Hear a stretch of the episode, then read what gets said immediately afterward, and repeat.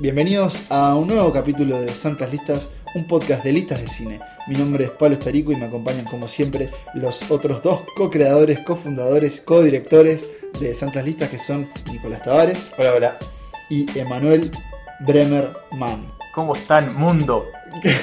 Hola, mundo. Hola, mundo. internacional. Sí. Eh, estamos volviendo del trío original. Venimos de, de dos capítulos con invitados, con, con Valentín Trujillo que estuvo hablando de Sam Shepard y con Pia Superviel. Grandes capítulos, Sí, grandes ambos- conceptos. grandes invitados, eh, los dos periodistas. Pia estuvo hablando de mm, Sofía Coppola. Sofía Coppola. Y vamos a adelantar que al final del episodio de hoy va a haber una invitación. Sí, para Así que- vinculada a ese sí, vinculado a Sofía, así que quédense para escucharlo. Tenemos algunas novedades, Novedades. en cuanto a nuestro podcast. Eh, como siempre, pueden comunicarse queremos que nos cuenten qué le parecen estas listas, si están bien, si están mal, qué nos faltó, qué nos sobró. Muchas veces nos dicen fuera de aire, pero pueden hacerlo también digitalmente a eh, nuestro correo santaslistaspodcast.com o a través de nuestras redes sociales. Twitter, arroba santaslistas, Instagram, arroba santaslistas y Facebook, santaslistas. Este, y si no, nos, nos buscan a nosotros también en nuestras redes. Sí. ¿Saben dónde vivimos? Ah, no, dígame. Nos mandan un fax. Nicolás Tavares, Emanuel Bremen, Pablo Estarico. Y bueno, tenemos una novedad. Sí, Es es una una, novedad. novedad, una forma más de contactarnos. Sí, con porque- y yo estoy muy copado con este. Sí, Sí, yo está también, yo también. eh, porque armarlo ya está bueno y que te llegue eso me parece que Sí. también está bueno. Sí. Contanos, Emma, de qué va. Eh, cada capítulo, como bien saben, nosotros mencionamos muchísimas cosas aledañas a estas Claro. películas que mencionamos. Ya les decimos dónde pueden ver estas películas. Pero ahora les vamos a decir, eh, bueno, mostrar, eh, enviar todas estas cosas de las que hablamos. Videos, notas, entrevistas, Fotos. fotos, eh, lo que sea, a través de un sistema que es el de newsletter, que es eh, mediante un sencillo sistema en el que se suscriben. Bien resuelto. Claro, en que se suscriben y cada viernes les va a llegar un correo donde van a tener eh, El boletín de texto que Sí, va ese es el título. acompañado. El, el- va, el boletín de Santas Listas. Y la idea, claro, muchas veces sentíamos que las recomendaciones de o entrevistas o notas eh, o videos que habíamos vinculados la- las decíamos y después no, la, no las. Claro, no las compartíamos. No las mandamos y ahora decimos reunirlas en su lugar y la idea es que todos los viernes lo tengan y además incluidos los capítulos de ahora y los, También. y los viejos. Este, y el sistema para anotarse es muy sencillo, van a ver que vamos a poner un, un- un link, un hipervínculo donde ponen su correo y les va a llegar los viernes. Les prometemos que no va a haber spam, No, simplemente solo los Es viernes. todo contenido. son es los viernes contenido de nuestros episodios y nuestras recomendaciones. Pero bueno, dicho esto, vamos a lo que nos concierne y es la lista de hoy, que es sobre una actriz hollywoodense, pero que no es estadounidense. Claro, ahí va. Así que vamos a escuchar la presentación de la elegida para la lista de hoy. Nació en 1975 en Benoni, Sudáfrica, pero es una actriz que conquistó Hollywood. Al igual que varios de sus personajes, sobrevivió a un pasado trágico. Ganó el premio Oscar a la mejor actriz por un rol que le exigió una de las transformaciones físicas más radicales en la historia del cine. Hoy, Santas Listas elige sus 10 películas favoritas de Charlize Theron. Charlize Theron o Theron, vamos a aclarar, según ella, eh, eh, originalmente por su origen, digamos, es Theron, pero se la conoce como Charlize Theron. Sí, Es la actriz elegida para, para nuestra lista de hoy a raíz del estreno de su película Atómica. Atómica. Este, que no hemos tenido el gusto de ver, pero que nos atrae, nos Sí. interesa, ¿no? Nosotros yo la propuesta nos atrae ella como yo he escuchado acción, que es como Un John Wick femenino. Claro. John Wick, esa película de Keanu Reeves. Pero bueno, no vamos a hablar de Atómica, vamos a hablar de otras 10 películas, nuestras 10 películas favoritas de Charlize Theron, esta actriz sudafricana que ha hecho carrera en Hollywood. Sí, obvio. O sea, Sí, eh, sí. Se fue muy joven. Y ahí lo ha hecho. Sí. Este, una lista mm, compleja, en mi caso. sí. No sé ustedes, pero yo, mm, si bien vi muchas más películas de lo que recordaba de Charlize Theron, no todas me, me complacen al máximo. Exacto, sí, sí, yo dejé también varias afuera que no son de lo mejor del, del cine. Mm, Eh, sí. pero bueno, tiene estas 10 Incluso- películas, creo que son las 10 bastante. Yo incluí algunas que. mm, No. Esas que incluir, No. viste, al final... Duele, duele incluirlas, pero. Sí, vamos a recordar cada uno hizo la suya de 10 Claro. y las combinamos, pero bueno, a veces uno tiene que llegar a 10 ahí con remando. Sí. Se puede decir que en términos cinematográficos podría ser nuestra lista más floja. ¿no? Yo creo que sí. Sí. De todas formas, es interesante Es y es, y es una, una lista y una carrera muy ecléctica. Pero bueno, no más preámbulos, vamos a comenzar con nuestro puesto número 10. y de nuestras 10 películas favoritas de Charlize Theron, y eso es Eso que tú haces, dirigida por Tom Hanks o también conocida como That Thing You Do. Esta película, vamos a aclarar, fue la entró en la lista gracias a Nicolás, así que le voy a hacer la palabra a él para que la comente. Bueno, eh, la película se ambienta en la década de los 60 eh, en Estados Unidos, en un pueblito en, en el interior de Estados Unidos, digamos, no, no es que sea una gran ciudad. Eh, Sarandí. Sarandí- el Sarandí del G de Estados Unidos. y, y bueno, tiene como protagonistas a un grupo de, de jóvenes, bueno, no son adolescentes, sea, son jóvenes, que influidos por la invasión británica musical de esa época, estamos hablando un año después de que los Beatles llegaron a Estados Unidos y rompieron todo, eh, forman una banda y empiezan a tocar en un garage. Eh, la banda se llama The Wonders, como las O maravillas. al principio, The O'Needers, hasta que claro, los porque todo el mundo lo dice mal. Este, y tienen esta canción que se llama That Thing You Do, eh, que se traduce como eso que tú haces. Que resulta ser un mega Que hit. resulta ser un mega hit, la rompen por todos lados con esta canción. Aparece Tom Hanks, que es el ejecutivo de una discográfica, y bueno, ellos dan el siguiente paso en su carrera. Y él, Tom Hanks, empieza a ser su especie de manager. Claro, es como, el, mal no ma- es recuerdo. como el Brian Epstein de, lo- de los Beatles. De hecho, se, se- tiene como el paralelismo de que tanto Epstein como este personaje de Tom Hanks son homosexuales, este, pero a su vez tienen una cabeza musical muy clara y saben muy bien lo que tienen que hacer para que estos jóvenes sean exitosos. Y eso, eso que dijiste es, es así tal cual, porque de alguna forma la película, que es una comedia Sí, con un muy tono ligera, pero bueno, ligeramente dramático, es una especie de carrera análoga de los Beatles entre los tiene muchos guiños y muchos homenajes Claro. a la carrera de los Desde Beatles. la estética, parte de la música y más o menos creo que lo que más fácil muestra es el ascenso rapidísimo de un Claro. montón de jóvenes que de hecho uno de ellos trabaja en una tienda de, de lavar electrodomésticos ropa, de los padres, claro, se tiene que ir porque- De repente se vuelve una mega estrella y con un sinfín de mujeres eh, gritando en sus conciertos, intentando arrojar su ropa interior a ellos y bueno, todo eso, lo que eso conlleva que es ese O ascenso sea, de repentino la fama. Exacto. Este, bueno, y ahí aparece Charlie. Charlize Yo no, no recordaba. Claro, el personaje principal de la película es el baterista de esta banda, que él en realidad se integra después que el baterista original se quiebra el brazo bobeando en la calle. Este, Claro, y él fue es como un golpe de suerte. un golpe de la suerte. eh, la, la canción esta que se convierte en un éxito es una canción lenta. Y él va y la empieza a tocar rápido. Y eso es lo que le da como el, el, Ahí el le da giro el, a la canción. ah. Y este personaje, este baterista, eh, Shades, que es como su nombre dentro de la banda, porque, Porque usa unos lentes. lentes de sol, claro. Eh, tiene una novia que se llama Tina, que es Charlize Theron, que en realidad aparece bastante poco en la película, aparece sobre todo en la primera parte, que bueno, es como la novia ahí, que es como la más linda del pueblo, de la que todo el mundo le envidia, al menos como, como novia en un aspecto físico, y ella hace como, bueno, como de rubia tonta, por decirlo de alguna forma, y mientras él después se va y es exitoso y, y le va muy bien, ella se queda en el pueblo y empieza un romance con un dentista muy bonito que anda por ahí. Porque además comienzan los celos. A ver, te comienzan los celos. Ella, en realidad, como que no le da mucha pelota a este, a este novio. Él después se va y se hace famoso. Y ella escucha la canción en la radio y dice: Ah, es la, la, ah, la conozco la canción, pero es como que él le manda fotos y todo. Y ella no, no le da mucha pelota. Este, y es como ese papel, ahí es como un papel medio hueco, entre, en cierta forma. Pero que no es tampoco demasiado relevante a la película, pero que bueno, tiene ahí su papel y la película es muy. Sí, la muy película es, es para hacer esta, esta dirección de Tom Hanks, es, o sea, es una película muy, muy entretenida y, y creo que también remarca eso, es como un papel secundario de Charlize Theron, pero que empieza, va a empezar a Claro. crecer. Es del 96. Claro, ella era muy joven, es una, Por una eso. mujer muy, muy linda, ¿no? Pero bueno, Este, que Es decirlo, un- es la película más vieja que va a aparecer en esta lista. sí. Sí, es un digno décimo puesto. Así que ahí tenían eso que tú haces de Tom Hanks en el puesto número 10. En el puesto número 9 de nuestra lista entra La Conspiración. Y acá damos un salto de casi 20 años al 2007 para hablar de esta película Diez. dirigida. Perdón, ¿yo qué dije? 20. 20. Ah, perdón, de Diez 10 años. años. 20 sería ahora, ¿eh? Exacto, para hablar de esta película dirigida por Paul Haggis.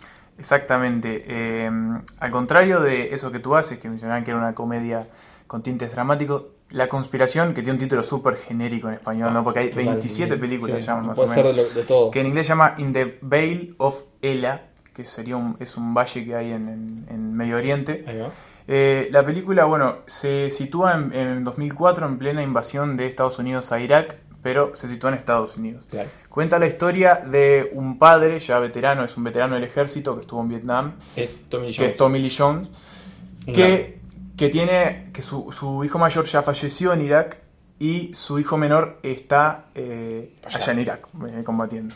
Resulta que se entera de que su hijo volvió a Estados Unidos, no le avisó a él y desapareció. Mm. Entonces él empieza a investigar con lo- la gente del ejército que le dicen que, bueno, decretan a su hijo como eh, que le dicen que... Eh, Missing Action. Sí, No. no, no, no. Eh, no, eh, es- es como que desertó en Claro, Estados. Unidos. Es cuando va. tú, Sí, vos abandonás tu puesto. Claro, abandonás tu puesto. Claro, el, el tema es que él volvió a Estados. Unidos y desapareció allí. Es como Claro. que desapareció en su permiso. Eso es. Claro. Desapareció en su permiso. Eh, bueno, entonces Tommy Jones empieza a averiguar eh, dónde está, quiere saber dónde está, por qué no se comunica con, con él, porque le parece muy raro. Y no me digas, hay una conspiración detrás. No, aparece muerto el hijo. Uh, Aparece bueno, muerto. no, no, no estoy spoileando porque aparece, es al inicio. Está en el trailer. Pero eh, aparece muerto y en condiciones nada agradables porque aparece descuartizado, Ah, prendido fuego, en el límite entre la jurisdicción de eh, el lo que le atañe a la policía y al ejército. Entonces Tommy John, totalmente devastado por la noticia de la muerte de su hijo que le queda vivo, ahora que Claro, le queda vivo, hijo. Sí, sí, sí. este, empieza a investigar, bueno, ¿qué pasó? Entonces ahí empieza una trama de drogas, de cruces de mafia, de drogas entre, en el ejército. Una, una, es una trama que nunca, nunca sabés cómo puede llegar a terminar hasta el último minuto, hasta que se resuelve finalmente qué es lo que pasó. Y te hago una pregunta. Charlize. ¿Dónde está Charlize? Charlize es un oficial de policía que trabaja en la supuesta jurisdicción donde podría haber estado, podrían haber asesinado al hijo de Tommy Lee Jones. Que bueno, de a poco va a empezar a tomar contacto con la historia, se va como a compadecer de Tommy Lee Jones, de todo lo que está viviendo, y le va a ayudar a atar los cabos. Es un papel que aparece en la segunda, en la- a la media hora arrancada la película, pero es importante. Es la coprotagonista. Es la coprotagonista. La- es la, segunda en el póster, podemos decir. Claro, Sí, sí. porque bueno, va, Está en va, el póster, de hecho. va a estar con él en, esta, en esta investigación. La verdad que a mí la película me sorprendió porque la arranqué a ver sin ninguna expectativa. Estuvo hecho, entre tus favoritas. Estuvo mi favorita, la ubiqué en el cuarto, en el cuarto Sí, en el lugar, cuarto no lugar. recuerdo. Eh, y me sorprendió porque la miré con total este, falta de, de- de- de expectativa, sí, a ver qué era, ni siquiera el subtítulo me llamaba mucho la atención. Y me atrapó esta historia de, de este thriller, este drama, que es muy duro de ver, sí, porque eh, tiene imágenes muy gráficas. ¿Y Charlize? Eh, y Charlize está bien, está, está en un papel que es- no, no le exige demasiado. Pero lo que es interesante es que es una mujer en un ambiente súper masculino y de mucha corrupción, que es entre Es la, algo que tiene en varias películas. sí, que es entre el ambiente de la policía y del ejército, que bueno, tiene un toquecito que, que le da extra a la película. Sí, también yo creo que ella a lo largo de su carrera muchas veces sus personajes demuestran que son más que su belleza. Claro. Porque es una Sí, sí, mujer sí. muy bella. Este, en, en- ¿no? en, en, digamos ciertos estándares contemporáneos, Claro. no es rubia, de Bueno, ojos acá, claros. acá me sorprendió que está morocha. Eh, Bueno, está bien, ahí no está el la, cambio. no la vi en morocha, no recuerdo ahora. Bien, así que la conspiración de Paul Haggis. Vamos al puesto número 8. Y acá se viene uno polémico, este, lo hemos comentado en, en nuestros jueves de lista, esas listas que hacíamos en, en Facebook antes de hacer santas listas, y es Prometeo, eh, la película que forma parte de la saga de Alien de 2012, dirigida por el- uno de los creadores de la saga de Alien, es Y Ridley Scott. Bueno, duras declaraciones, duros conceptos. Prometeo es una película que tiene, tiene fanáticos y tiene detractores. Es así nomás. ¿La odias o la más? No, la más no. ¿La odias o la aceptas? Claro. Eh, no, ¿Te gusta o ¿Te gusta no? vomitar? a ver, eh, no sigue la- las reglas comunes de las películas de Alien, ¿no? Eh, sino que al contrario va para. va intenta contar el origen de muchas de las cosas que conforman el mundo de Alien. Amplía su mitología. Exacto. Desde, desde dónde se originan los xenomorfos o algo parecido, quiénes están detrás de ellos, eh, los orígenes de la corporación Weyland. Le- le- Weyland, Weyland. ¿no? Sí, por Weyland. ahora es solo Weyland, no es Yutani todavía. No exacto. está Weyland Yutani. Weyland. Y ahí, en esos orígenes, entra el personaje de, de Claro. Charlize Theron, que es la Capitana. eh, capitana de la nave Prometeo, que ahí creo que hay un buen cambio también, ¿no? La, la mujer Sí. capitana. Eh, y no recuerdo si es un spoiler, pero esta película es del 2012, así que es la hija. Sí, es un Sí, spoiler. es la hija. Es un spoiler, perdón. Eh, es un adelante, pero bueno, es la hija de, del, del Del- señor Weyland, Guy interpretado por Guy Pierce. Este, y es la que está encomandada con esta misión que, como toda película de Alien, sale mal. El problema de Prometeo, y lo hablamos cuando hicimos la lista, es que las cosas en Prometeo salen mal no tanto por unas cuestiones de- del destino o lo que puede ser la, la presencia o, O por la la- experiencia en el claro. mundo alienígena, sino porque los personajes Son estúpidos. Exacto. Vamos Toman un montón de decisiones estúpidas. De todas formas, yo creo que Charlize Theron en esta película eh, la hizo en un momento que su carrera estaba Sí, sí, en, otro, en, otro, en otra escala ya. muy alta. Y creo que es un papel digno, es una mujer dura, eh, muy concentrada en su Con voz de misión, mando. con voz de mando, Pero sí es verdad que en un punto el personaje empieza como a perder. eh, no a perder, pero claro, parece que no le interesa Claro. su tripulación. Sí, sí, sí, es como, bueno, está, ella viene a cumplir su misión que, bueno, se Claro. explica después en Yo la creo que el principal problema de la película es que tiene un guion que hace agua por bastantes lugares. Bueno, eso es, es responsabilidad del señor Damon Lindelof. Que también es uno de los problemas para mí en menor medida de la nueva de Alien, la que salió este año, Alien Covenant. Covenant. Pero bueno, eso es para otro podcast. Ahí va. Así que bueno, de todas formas creo que está bien. Prometeo, Sí, por lo menos como para, para un film entretenido de ciencia ficción, Sí. está bien. Y como una incursión en otra especie de papel de Charlize también. Y bueno, ya que hablamos de ciencia ficción, esto no es tan así, sino que es algo, un género que la toca y es el cine post-apocalíptico.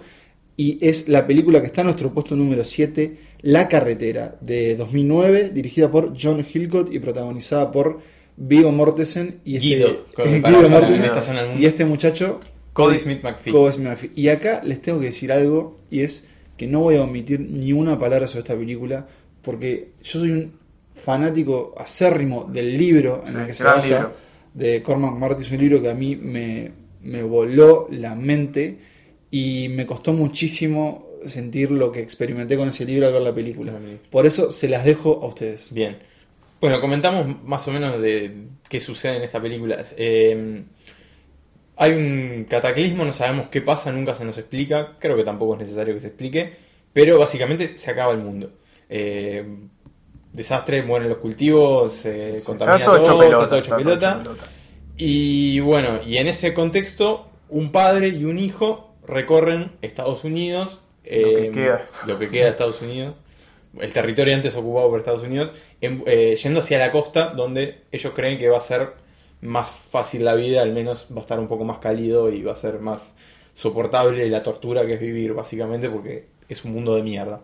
Eh, y bueno, ese contexto de pandillas de caníbales que se comen a los que van quedando, no hay comida, no hay agua, no hay nada, y es este padre y este hijo que van ahí aguantando todo, el padre es un, ejemplo de paternidad básicamente. De búnker en búnker. De búnker en búnker, eh, aguantando como pueden y con la sabiendo que si un día los agarran los caníbales o se complica, se tienen que matar. Tienen un arma con dos balas para eso. Este, y bueno, ¿y dónde está Charlize? Es la pregunta que nos hacemos. Es la madre de este niño, es la esposa de Viggo Mortensen. En flashbacks, está en flashbacks. Está en no puedes tener un flashbacks. personaje digno si no existís, estás en flashbacks. Aparece solamente en recuerdos del, del padre, este, porque bueno, cuando sucede este desastre, ellos viven juntos, ella tiene al hijo y lo van criando, pero de a poco empieza a perder la voluntad de vivir, hasta que un día va y dice, me voy a la mierda, suerte en pila, arréglense como puedan, y se va caminando de la casa, eh, deja a Vigo Mortensen destrozado. Eh, me refiero a los, a los personajes con los nombres de los actores porque en realidad no tienen nombre en la película, son el hombre, la mujer, el niño. Eh, y bueno, y ella se va y asumimos que muere. Como es algo que le pasa mucho en sus películas. Muere mucho en sus películas. Si se Charlize empieza- Theron. Charlize Theron eh, es algo así como la Jim Bean. Vos decís que en eso que tú Femenina. haces, ella, ella- No, no, bueno, ahí justo esa es como la excepción, pero No, es varias películas que- de esta lista y otras que no están. eh, De hecho, muere. en Prometeo, eh, va un adelanto, otro Sí, más gratuito. También se muere, muere. y una muerte muy estúpida es una nave que se le cae arriba. Sí. Y es otra vez el clásico grito de ¿por qué no zigzagueas o corres de claro, costado, mujer? claro. Pero bueno. Pero Eh, Pablo, ¿por qué te parece que en flashback no puedes tener un personaje digno? Para mí es más digno que Para lo que mí- hace en Prometeo. Sí, No, tiene perdón, como un peso no puedo, dramático, no yo puedo qué ser sé. objetivo, porque justamente lo que le decía antes, no, no puedo ser objetivo en esta película porque nunca iba con mis expectativas. Sino Yo creo que es un personaje digno. ¿no? Y de Para hecho, mí- para si mí este no no quiere hablar, Capaz que Emma, vos me, claro. pará, pero capaz que vos me puedes ayudar más. Pero creo que la mujer no es nombrada en la novela. Y entonces para mí no es necesaria. Sí, Eh, me parece si hubiese que es nombrada, sido. sí. Sí, es nombrada. Pero no es nombrada con, Bueno, este, Yo con este sé, recurso. sin haber leído el libro, lo tengo, pero no lo leí, lo tengo en. Eh, eh, el digital, clásico de no la tengo en la computadora, Claro, pero no la vi. eh, pero sé que en la No. película tiene un rol más extendido eh, porque Sí, bueno, ella arregló con el director. por el propio peso de la claro. actriz, me parece. Sí, también. Eh, pero yo creo que sí, que se puede construir un personaje, un personaje decente desde un Bueno, punto de vista de un flashback. Lo- estoy exagerando porque lo quiero sobre decir. todo porque no, para no, mí- no, déjame hablar. Espera, espera, espera. Yo hablar. arrancado Basta, primero. chicos, chicos. Lo que quiero decir es que ella no, su papel no es necesario para lo que para mí tiene que ser importante de esa película, que es la relación entre ese padre y ese niño. Para mí, no es ne- puede ser que no sea necesario, pero termina influyendo de alguna Sí. manera. Capaz que no es vital, pero influye y es necesario. Así como, hace- como hacen ahora los directores, contarlo en un corto, lo largas en en YouTube, YouTube y Sí, que está, de moda, no está de moda. Pero el eh, ejercicio de cortar Capaz sus y injusto, ver si la película capaz estoy siendo funciona igual. injusto y, me, y merece una revisión ya más alejado de mi lectura, porque en realidad creo que la película está es decente. Para mí la Sí, película es una muy buena película. Es una, una buena película. Pero bueno, le- es como siempre decimos, ¿no? el arte es subjetivo, no Sí. vamos a, llegar a un acuerdo, así que pasamos a la sexta. Ex- eh, exacto, a la película número 6 de nuestra lista de Charlize Theron, que es Tierra Fría, de Nicky Caro. También conocida como North Country, North Country, ¿no? Sí, Este, o país En del Tierra norte. de Hombres también. Ah, Ah, no lo es un título. Pero Eh, es un título que le cae el pelo. Le Una película mejor. de 2005 y uno de sus papeles no más memorables, pero creo que, que como que le valió. Más un- cargados. Sí, Sí, sí, sí, sí, sí, sí, sí. por su peso. Emma, capaz que vos podés contar. Sí, De eh, en Tierra Fría, ahora sí tenemos a Charlize Theron, eh, si no me equivoco, por primera vez, sí, como el protagónico protagónico de la película. Por primera vez en Por esta primera vez lista, en esta digamos. lista, a eso me refería, con las Sí, películas que hemos porque repasado. más adelante va a aparecer Claro. en, en más Es- roles más im- importantes en su carrera. Es la actriz principal, este, que es una madre que está casada con un marido que, que la, que la golpea y decide escaparse hacia la casa de sus padres que viven en Minnesota. Sí, en un pueblito de Minnesota. Allí con sus dos hijos, que son de padres diferentes. Tíos y mis primos que viven allá. Saludos a, lo- a la familia Bueno, Tavares en saludos a, Minnesota. a los, a los Tavares estadounidenses Eh, que escuchan Los este Marlins, en podcast. no son los Tavares. Perdón, pero- los Marlins. Eh, asumo que sí, asumo que sí. Eh, ah, Qué grande. eh, pero hablan menos, español. eh, sí, sí, claro. Minnesota es un estado que, que me agrada, por más ya elección de bueno, ese es otro. Eh, ser. derivamos. Eh, estaba diciendo, sí, bueno, se mudan a Minnesota, con, se muda a Minnesota, se, se- se escapa de su marido con sus dos hijos, que son de padres diferentes y de uno de ellos no sabemos quién Claro. es el padre. Pero bueno, allí, bueno, empezamos a, a conocer que no tiene una muy buena relación con sus padres Sí. y eso es porque de adolescente quedó embarazada. Claro. Nadie sabe de quién. Nadie sabe de quién, pero se supone que es de un muchacho que andaba a la vuelta. Claro. Eh, la cuestión es que ella eh, entra a trabajar por, por una conocida de la, de la infancia que, que encuentra ahí, que es Frances McDormand, la actriz este, recurrente en las películas de los Cohen, eh, que le dice que en una mina, de ¿qué es, qué, qué es lo que saca mina? Es como un No polvo, no, recuerdo, entiendo sí, bien. no- es no recuerdo qué- mineral es, Es pero- una mina en lo que obviamente hay una predominancia de hombres trabajando allí, están tomando mujeres por Como una suele ley. ser en ese rubro. Claro Una ley inclusiva. una ley inclusiva que están tomando mujeres. Entonces ella, sin ninguna otra oportunidad laboral, eh, decide ir a probar suerte. La cuestión es que se encuentra con un ambiente totalmente eh, abusivo con Sí, las mujeres, Sin dudas. porque estos hombres se dedican a hacerle la vida imposible de las peores maneras Sí. a estas pocas mujeres que trabajan allí. Y ellas no tienen más que otra cosa que aceptarlo, porque no pueden ir a quejarse, porque no les dan bola, Que además son minoría. son Claro. minoría, este, o sea que están, y ni siquiera en el caso de Charlize, de la actriz, de la actriz, el personaje de Charlize Theron, ni siquiera su familia le hace. le- le Claro, no les creen y eh, de hecho a ella como que la, la, la menosprecia mucho por este pasado. Por el tema de que todo tiene el mundo un le dice "Ah, muy que no promiscua, es claro. que se lo busca. Entonces la cuestión es que ella decide eh, llevar la, la cuestión a la corte con Claro. ayuda de un abogado que conoce. No vale la pena decir ¿Comentar más, más? ya dijimos lo que Sí. es. A mí me pareció que es una, una película muy interesante, sobre todo... Es ese- dura. eh, Es dura, es dura, es dura. es dura, porque la verdad las cosas que, que, que le hacen a estas mujeres son muy difíciles de ver. Creo que el reclamo que hace es válido para, para todo lo que se Sí, está viendo en estos momentos. Y por, por eso que más que- es una película del 2015, pero está sumamente 2005, presente. 2005. 2015, 2005. Ahí estamos Sigue siendo, 10 años. estamos- sigue siendo relevante. Sigue siendo sí. relevante eh, 15 años después. Así que bueno, esa es Tierra Fría, nuestro sexto puesto. Bien, vamos con el quinto puesto ya, nuestra mitad de la A mí lista. me sorprendió mucho que esté en este Sí, pero yo, yo creo que vamos a, vamos a poder justificar porque... eh, pero vamos a ver, el quinto puesto de nuestra, nuestra lista de, de películas de Charlize Theron es La estafa maestra, un título que no dice nada, pero que en inglés es The Italian Job, o sea, el laburo italiano. Claro. Y es una película dirigida por F. Gary Gray.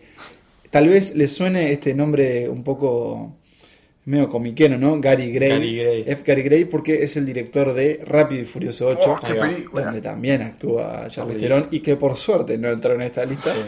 Eh, y también el de la película eh, Letras explícitas. Exacto, Straight Straight, Compton, película, sobre un grupo de raperos de Los Ángeles en los 90. Sí. Eh, y por ese motivo, por esas dos películas, yo le voy a pasar la palabra a Nicolás porque es un tipo que creo que banca a, a F. Gary Gray, a su trabajo. Sus películas, reconoce tu- sus errores, Claro. pero entendés que es un tipo que se las trae. Y creo que acá eh, lo demostró. Es una película dirigida por. Él es, él es, eh, él es negro, o sea, es un director afroamericano.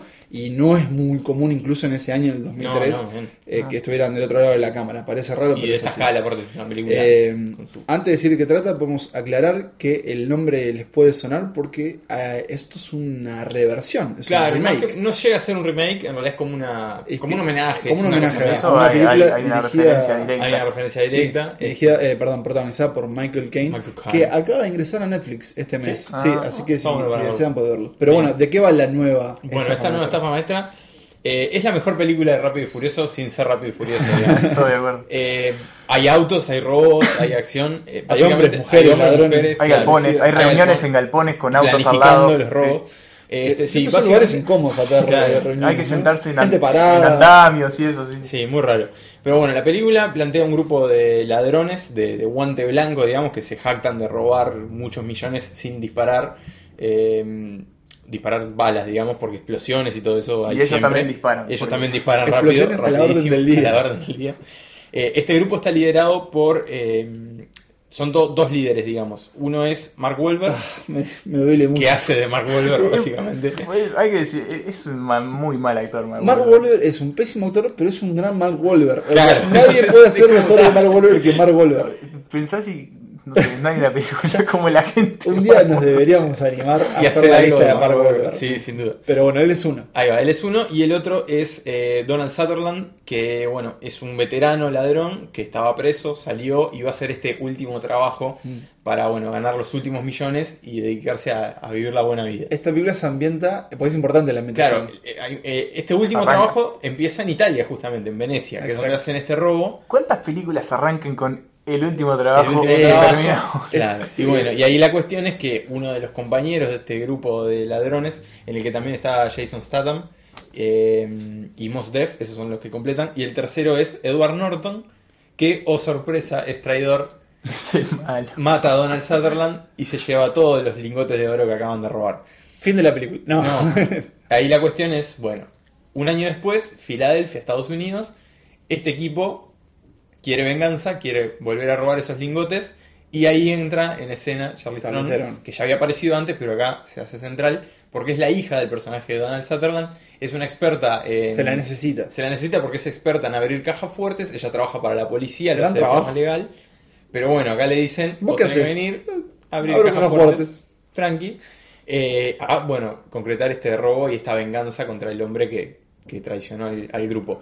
Y ahí empiezan las persecuciones, las escenas de... Es la trama más rápida y furiosa Sí, sí, del pero cine. Hay muchos autos, hay muchos mini, que son como los autos Sí, que y de la bueno, película. eh, son ciudades que lo ameritan, pero Claro. es como decís vos, una película. Es como el típico, la típica película de robos entretenida que Sí. te colgás a verla en el cable. Sí. Es una película de cable. La, agarra- Exacto. la agarrás Es- donde la agarres. Bueno, Y aparte eso eso, mismo, pará, pará, eso yo pensaba, porque nosotros decíamos eh, antes, fuera del aire, que es una película de cable, y a eso nos referimos, y yo pensaba que, que hay como género que tal vez Claro, hoy no se hace más, y es porque todas las películas están en plataforma de streaming, y es una película de cable que tiene que tener, para mí, que todo el tiempo vos estabas haciendo Puedes zapping, entrar en cualquier momento y Exacto. enganchás y entendés todo igual. Exacto, pones una escena y tenés un auto, tenés un coso, o tenés gente hablando de lo que van a Sí, hacer. Entonces, Enseguida claro, sacás el bueno, el malo, eh, Sí, sí, quién queda con quién. El cable Sí, tenía que ser siempre interesante para mí. Entonces, capaz que se permitía menos, eh, menos aire narrativo Claro.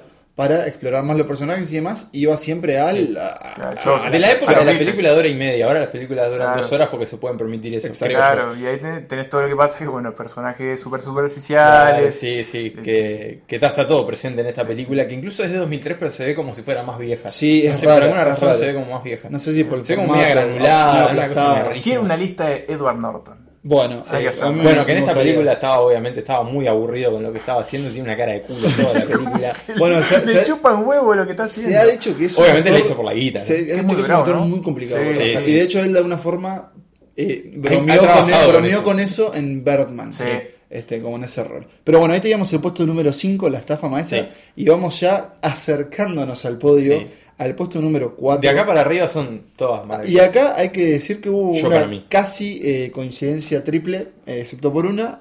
Pero bueno, las cuatro películas que vamos a nombrar ahora, todas estuvimos de acuerdo que eran nuestras favoritas de Charlize. En este caso es una drama comedia, creo Dramedy. que Dramedia. por eso, es, a decir dramedy que al revés, eh, dramedia de Jason Reitman, hijo de Ivan Reitman, y es Young Adult. Y el título está en inglés porque no se estrenó en salas uruguayas. Exactamente. Que, ojo, a mí me sorprendió que muchas películas se estrenaban acá en Uruguay. Sí. Por ejemplo, Tierra Fría, La Conspiración. Me llamó la atención. Gran parte de la carrera de Sí, Charlize se ha visto en, sal- en salas de cine uruguaya. Sí. Esta es como una gran excepción. Young Adult, incluso para ese año 2011, este, no se estrenó y yo creo que responde también al recibimiento que tuvo la película, eh, porque un poco por, por lo que va. Eh, Charlize, Charlize Theron es la protagonista del film, acá Sí. también, y tiene un póster muy bueno para mí. Sí, el póster es muy bueno. Es- y ella interpreta a una, a, eh, yo la vi hace mucho Escritora. tiempo, una Una escritora, escritora de, de, eh, esta- este Novelas para género, jóvenes Young eso, Adult, Young Adult, son que son libros que se sa- salen como pancho. Claro, tipo divergente, Juegos Juegos del hambre, todo ese tipo de sí, novelas. Sí, sí, sí. Y Como bueno, entonces. Ah. ella, eh, eh, acá ayúdenme porque ustedes A sí la vieron arma fresca. Ella Sí. vuelve a su pueblo. Ella, ella es así, ella es la autora de estos libros. De una, Es- en realidad es, es una escritora fantasma. es una escritora fantasma Claro, de una no- saga de libros muy exitosa. porque no van con su nombre. Claro, son, los que trabajan para escritores que, que ponen el nombre. claro. Ahí va. famosos. Y bueno, y en un momento ella decide. Ella, a ella le llega un mail con la foto de que acaba de nacer la hija de su exnovio del Claro, liceo, digamos. Que es eh, Eh, Patrick Wilson. Patrick Wilson. Ahí va. Que me cae notable Sí, Patrick Wilson. tipo, es un buen Eh, tipo. le deseo como un buen Que le éxito. vaya bien. Sí, siento que es un actor que nunca va a llegar muy. Siempre muy- estaba por ahí a la vuelta, ¿no? Claro. Igual. Nunca Está como en la vuelta, pero nunca Eso, tiene nunca como va a gran gran, estrellato, pero siempre está ahí. Bueno, está. Y Vuelve entonces, bueno, Patrick. decide volver a este a su pueblo natal y que creo que si no me equivoco es en Minnesota de nuevo. Eh, Yo me, me confundo un poco. Sé que estás, ella vive en Minneapolis. No sé. Sí. eh, pero es un ¿Está en estado Minnesota? medio invernales. Está en Minnesota, sí, es Minneapolis, Minnesota, yo no tengo mucha idea. Sí, es Minnesota. Eh, Donde son todos amables, es un estado donde se- claro. Excepto Entonces, ella, porque ella, ella, ella es la peor persona. Es algo que Exacto. pasa mucho en las comedias a veces que el protagonista es un Sí. ser despreciable. completamente apática. Totalmente apática, gran borracha. Y Ah. una especie de eh, niña adulta. Claro, niña adulta, se No, viste y ahí como está el con juego ropa del título, infantil, Young Adult. Claro. Se viste con ropa media, media Con infantil, con remeras de Hello Kitty. Este, y después, bueno, como muy insegura también con, con su propio cuerpo, usa como faja, eh, relleno, en- Se pone pelo. pelo, extensiones, extensiones. sí, sí, es como un personaje muy, muy extraño. Y cómo Charlize juega con eso, más adelante lo vamos a ver más, ¿no? Pero que es con, con la concepción de lo que puede hacer un actor con su cuerpo. Claro. No solo cambiarse el cabello, No, no, no, más bien que sino no. también con, con lo Esto que es muy superficial de lo que ha hecho en otras películas. Pero bueno, vuelve y Pero ahí bueno, vuelve y ella intenta reconectar con este viejo novio, que en realidad es un tipo que está casado con una hija y tiene una vida perfectamente normal y feliz. Y ella insiste con que quiere volver a estar con él y bueno, ta, veremos si sucede o no sucede. En el medio entra otro viejo compañero del liceo interpretado por Pato Me Oswalt, pongo de es pie. muy gracioso. Es lo mejor de la Me película. Es lo mejor de la película. Esta película es de Pato Oswalt. Sí, sí. Que, que te Para hago- que no lo conocen, es un, es un comediante, es un ser muy... eh, está muy empapado en la cultura, eh, el loco lo ha mostrado en programas de radio y demás, pero bueno, más que nada lo que hace es comedia y se lo ha visto siempre en muchos roles secundarios. Claro. En series, por ejemplo, está en. Agents of S.H.I.E.L.D., está en Parks and Recreation, siempre está por la vuelta y es un gordito de baja Bajito, estatura. esta película, Simpático. aparte, por lo que, su- la circunstancia de su personaje, te Demuestra un gran, gran rol actoral. sí. Te, da, te da como mucha lástima y ternura al mismo tiempo. Y es, enseguida lo querés. Y te Lo hace reír, sí. es como muy, Y muy bueno. ellos empiezan a entablar algo. Claro, también se empiezan a reconectar y bueno, y que estos personajes que creen que son totalmente opuestos, porque bueno, al menos en el liceo así lo eran, ella era la, la- la popular, la que le iba bien con la gente, y él era el que todo el mundo creía que era gay y en realidad no Sí, lo era, pobre pero por eso le hacían ¿A quién no bullying, le pegaban y, y bueno, de hecho sufre una paliza bastante fuerte que lo bueno, deja sí, lo con secuelas físicas para el resto de su Sí, sí, vida. él, él es como que... Anda, anda con renguea, y- sí, sí, tiene destrozaron su la cabeza, aparato. el aparato reproductivo, ¿verdad? Que funciona igual, ¿eh? Él lo Sí, deja muy sí. claro desde el principio. Bueno, Este, eh, bueno, mí- tiene estos momentos que te hace reír, pero a su vez es Sí. bastante bajonera. Es eso, es una Ah. película que tal vez uno piensa que va por un lado y va por otro. Y eso es algo que en realidad le, creo que le pasó a la carrera de Jason Reitman, que explotó con Juno, después con Volando Alto Sí, a. Pitier. Y después empezó el tipo a hacer películas más eh, exploratorias de sus personajes, y ¿Qué, qué fue el último que hizo? No- hizo una con Adam Sandler que es sobre gente que se conecta con las redes sociales Sí. y demás. Este, no, me acuerdo, no le fue muy No bien tampoco. No recuerdo. Pero Ah, lo- eh, Ahora que mencionaba Juno, eh, la guionista Children de esta película es Diablo Diablo, Cody. Cody, que es la guionista de Juno. eh, Children of Men. eh, por- no, Children of Men no. No, no, no, Eh, Ant-Man. Ahí va. No, no, no. Y mm, yo veía una entrevista que después vamos a, a compartir en nuestro newsletter. Sí, a que va. ya hicimos Novedad, referencia, eh, sí, sí, sí. a que ya hicimos referencia al comienzo del capítulo. Exacto, exacto.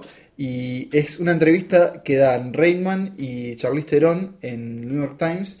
Y creo que él dice algo muy importante que es eh, que es necesario para entender esta película. Y él dice: Esto es una película en donde el personaje principal no cambia. O sea, Claro, no, no no aprende. aprende lección. es Exacto. verdad. Y Claro, no hay eso, arco. Claro, no, pero- y eso es muy difícil de ver Claro. y, y tratar de decir, bueno, ¿qué me quiso contar este Claro. director?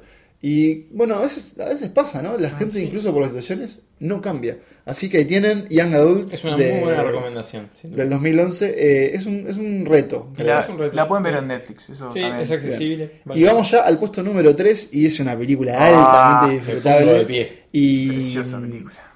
y es Cubo y la búsqueda samurai, una película animada. Y la primera 2016. coincidencia de este empate triple. Exacto, el triple empate. que hubo Sí. cada, cada uno de nosotros en nuestra lista la puso en tercer puesto. Y yo, no sé ustedes, pero me dirán, acá siempre en Santas Listas tenemos esa disyuntiva que es qué valor se le da a un rol de doblaje. Claro. Qué tanto hay de actuación y qué no. Y bueno, yo creo que de una forma, sin duda lo hay. Actuaciones es alguien transmitiendo emociones a través de su voz que después son animadas. Claro. Y en este caso Charlize Theron que interpreta a... Dos papeles. Eh, vamos a decir solo uno para Sí, exacto, vamos a decir solo uno, que es El mono. el mono. De mono. Porque este, la película cuenta la historia de Kubo, que es un niño que vive en. Nunca se especifica, ¿no? Pero es como Es un Japón. Japón es medieval, Japón, Es un. Japón, Japón. y me- sí. medieval fantástico. Medio fantástico porque tiene la, Hay magia. Tiene la capacidad de, con su guitarrita o como se llama el instrumento que toca. Sí, no, sé, es, no es una eh, guitarra en eh, realidad, bueno, sí, yo en ese tema soy un poco No, queso, son, son como pero un instrumento de tres cuerdas. creo Sí, que es un instrumento tradicional. sí. bueno, tiene la capacidad de, de- de De alterar, magia, alterar, claro, alterar su, sí. su entorno. La cuestión no, es perdón, siempre no, altera el papel. No, hace, como, también- dibujo- hace como diseños de origami. No, pero con la- con ¿no se acuerdan que también él también en un momento un no, no, importa. Puede bueno, ser, puede ser. Entonces, Bien. la cuestión es que este niño, eh, por una, una cuestión de su pasado, eh, De su herencia, de su herencia, Es perseguido. es perseguido por unos seres extraños. por sus eh, tías. Son, bueno, yo no lo quería no, no, decir. pero, pero, se- pero- eso se cuenta. Se cuenta al principio, es lo primero que se Sí, cuenta. sí, son sus tías eh, que son una especie de brujas. de brujas. Y necesitan su ojo, su porque ojo. este niño tiene solo uno. Stuart. Claro. Claro, el niño vive con su madre, pero resulta que, bueno, eh, los atacan, eh, a la madre se la, se la, la matan.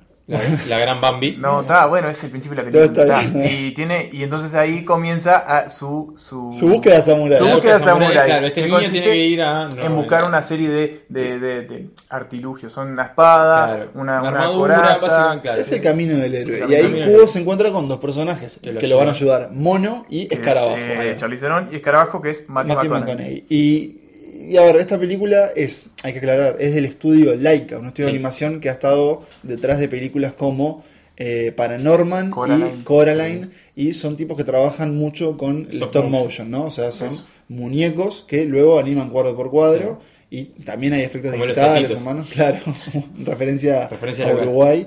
Pero este, es una película hermosa. Yo recuerdo que el año pasado, cuando eh, todavía esto era jueves de lista e hicimos aquella puesta a punto lo mejor del año, creo que todos también coincidimos en que era una de, la- una de las Sí. mejores Sí, películas es del una año. belleza, ¿no? es una belleza. Es una Debió película haber ganado el. Oscar a mejor película. Debió haber ganado la película. Y el- el, Oscar a mejor ¿Quién ganó? Zootopia. No, en bueno. una injusticia tremenda. Es una buena película, pero bueno. Sí, sí, estoy de acuerdo. Una injusticia. Y Charlize lo que hace sin duda es darle a, a ese mono, o como por lo menos cómo está escrito, hay, hay mucha sensibilidad ahí, Claro. porque aparte el Como mono un personaje medio y maternal. Charlize, sí, pero es durísima Pero con, es con como una- Cubo. Claro. Y, sí, y sí. su voz está más profunda. Sí, ¿no? eso como- Tiene una voz muy sí. profunda, Bueno, eso una voz es- que de- cala mucho. De eso quería hablar, porque Charlize como que acá muestra, y bueno, en sus películas eso tiene una voz este, grave, grave, más sí. grave para ser una mujer. Obviamente estamos refiriendo a eh, la versión en inglés. Si la vieron sí, eh, en castellano, inglés. No está Charlize Theron. Claro. Pero bueno, ahí estaba el puesto número 3, este, ya nuestro podio de películas favoritas predilectas de Charlize Theron. Como siempre aclaramos, no son las mejores, No, no. son, Son nuestras favoritas. Y vamos ya al puesto número 2 y probablemente lo estaban esperando. Y es uno de sus papeles más conocidos porque con él ganó el, El premio Oscar. Oscar. Y esa película es Monster, coma, asesina en serie, como en Uruguay. Película dirigida por Patty Jenkins, Sí. hoy directora de De Wonder Woman.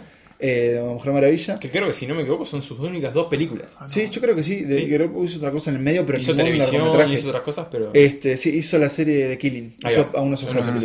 Pero bueno, Monster fue su, su ópera prima y también del año 2003 y fue el gran papel de Claro. Charlize Theron. ¿Por qué? Porque cuenta la historia de una asesina en serie que existe, existió, bueno, no está existió. no, la mataron. Ah, la mataron. claro, sí, verdad, verdad, verdad.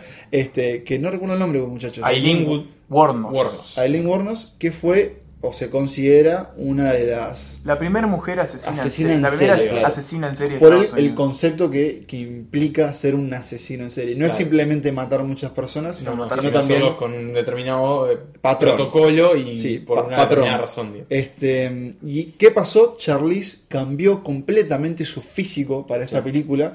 Entonces se la ve. Parece mucho más alta. Igual ella es una actriz alta, pero alta, pero- parece muy. Claro, pero ¿por qué? También está con al lado Cristina Ricci. Ricci, Claro, que mide que es 1.10. eh, ¿no? personaje que se va a relacionar con, con. Aileen. Bueno, y está eh, es mucho más obesa, está completamente Pecosa. pecosa, con la piel hasta como maltratada, Sí. con otro pelo. Es simplemente depiladas. Hay que cejas depiladas. está eh, horrible. Es horrible e irreconocible. Claro. Y, y bueno, entonces atravesó esta gran Hay una transformación. anécdota muy buena que es de Roger Ebert, el crítico estadounidense muy popular en, en la década de los 90, uno de los grandes de la crítica. no, no, muchas décadas. No De varias décadas, 90. pero bueno, ahí fue como su gran década. El gran crítico El gran crítico estadounidense, ¿no? podemos resumirlo así, mucho más justo. Hay un que enorme hizo. documental precioso que se los recomiendo está en Netflix sobre Bien. su vida. Bien, Pero bueno, sigamos. Seguimos. Que él ¿Qué entró al cine, Ebert? él fue a ver la película como para reseñarla y llegó tarde. Y se perdió los créditos de apertura. Mm. Él llegó cuando acababan de terminar y estaba empezando la película. Ajá. Y resulta que no se enteró que era Charlize Theron hasta que terminó la película. No, Y ahí dijo, no puedo creer que sea ella. Buenísimo. Este, que sinceramente y está. Le encantó la película, obviamente, ¿no? Más allá de la, de la transformación que yo confieso que cuando la vi para esta lista pensaba que era como lo único que iba a hacer destacar esta película. Creo que no, Vamos creo que eso, sí, sí, es- sí, es- O sea, sí, el no Oscar está física. muy merecido Sí. porque es una gran entrega la que hace Claro. la actriz para un personaje que eh, es durísimo lo que vive. por lo- todo lo, claro, todo una lo que de alguna forma lo- la lleva a Claro. una asesina. sí. Hay que decirlo. eh, Hay, sí, hay, se puede contar la historia. es una, es una Es una- prostituta eh, que tiene una pareja, que es esta chica que interpreta a Cristina Ricci, eh, pero que bueno, que por razones de- económicas tiene que seguir trabajando de eso, hasta que en un momento un hombre la viola durante una, lo que iba a ser supuestamente un no, día so- de trabajo. no solo la viola, sino viola, que la la, maltrata, la- la la tortura. pelota, la claro. tortura.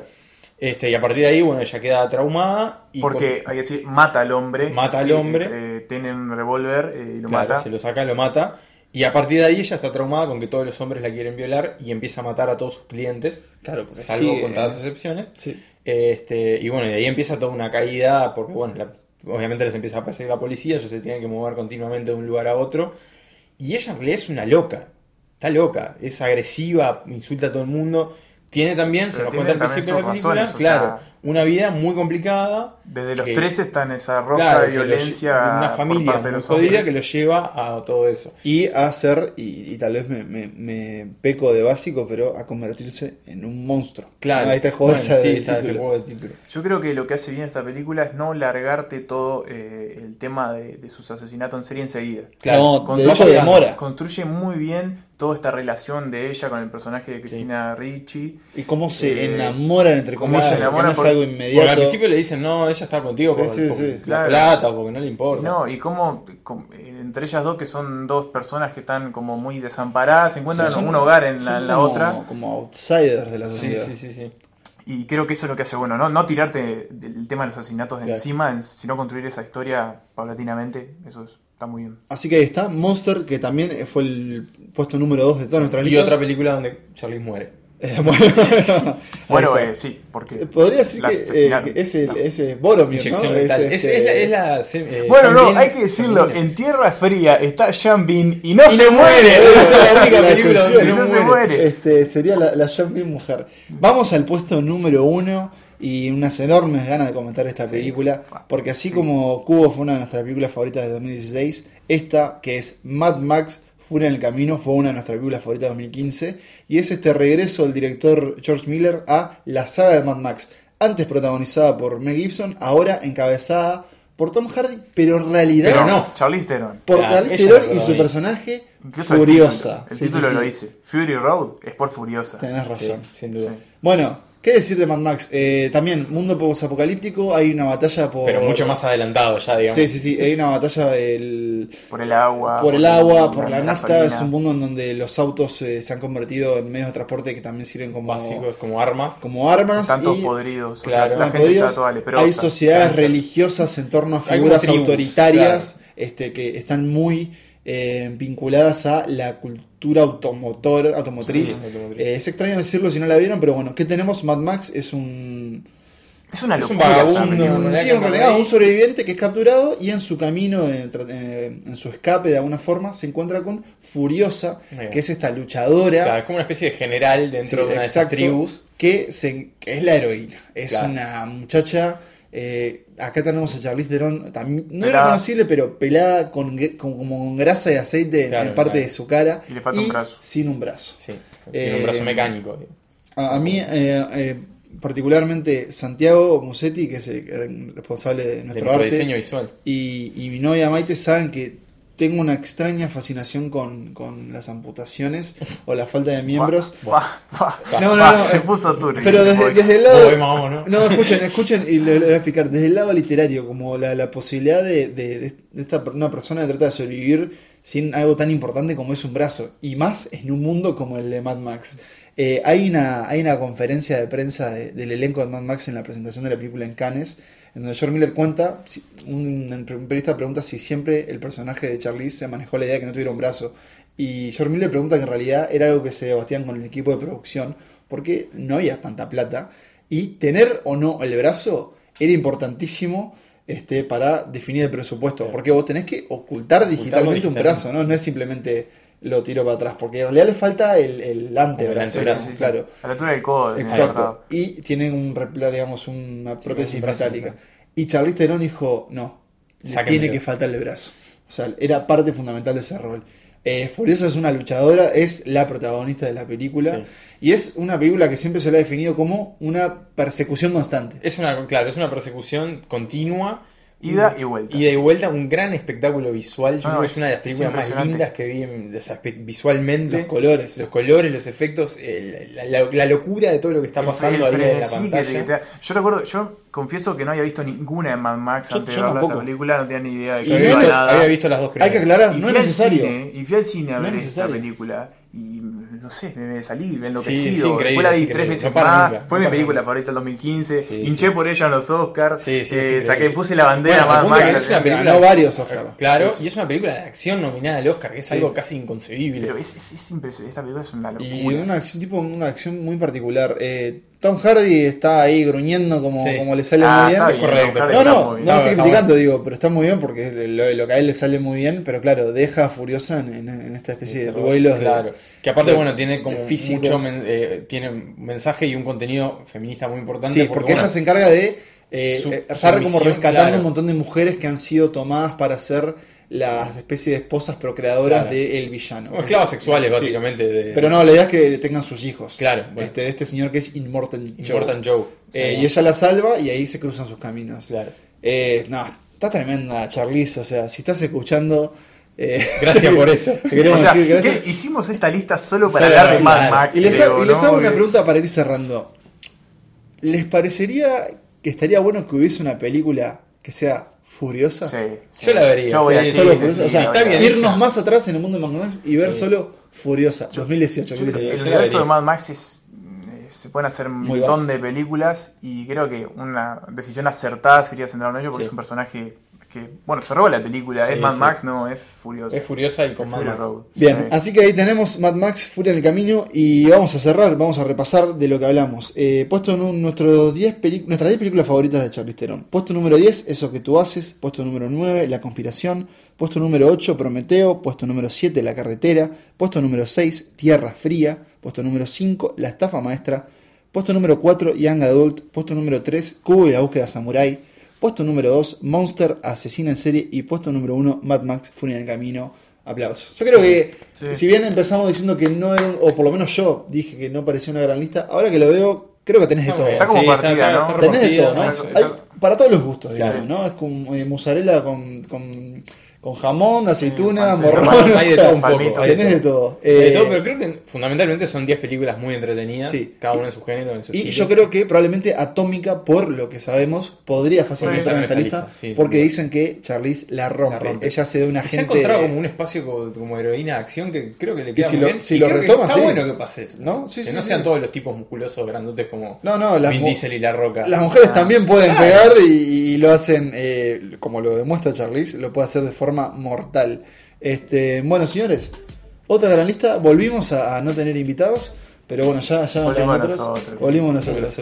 Eh, vamos a. Familia. Vamos a re- repasarles cómo se pueden comunicar con nosotros eh, a través de santaslistas arroba gmail punto- perdón, santaslistaspodcast arroba. También pueden hacerlo a través de Facebook, Twitter, Instagram, nos encuentran como Santas Listas. Y bueno, vamos a adelantar nuestro próximo capítulo, que son nuestras sensaciones, ¿no? Sensaciones, Nuestro sí. eh, primo hermano menor de Santas Listas.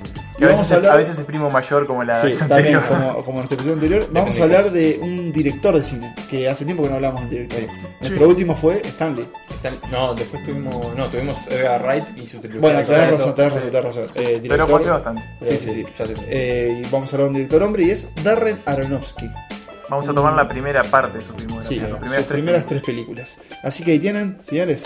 Ha sido un gusto, como siempre. Como siempre, un. Y, y para los que no, los que están escuchando, digamos, los que están escuchando hoy miércoles, que es el día que se publica, hoy de noche vamos a ir al cine y los invitamos a acompañarnos, porque Sí. hoy eh, si están en Montevideo, Uruguay, porque este podcast Claro, es sí. internacional, eh, vamos a ir al cine, al cine Live Casablanca, a ver la- El Seductor. Claro. A raíz de nuestro último episodio sobre Sofía Coppola, vamos a ir a ver esta película eh, cerca de las 8. 20-10, ese es el Así que si están escuchando esto y tienen ganas de ir y, En Live Casablanca sí, yo lo Sí. eh, sí, y charlar con nosotros, ahí vamos a estar. Les regalamos pegotines a los que vayan. Es Sí, verdad, eh, así es.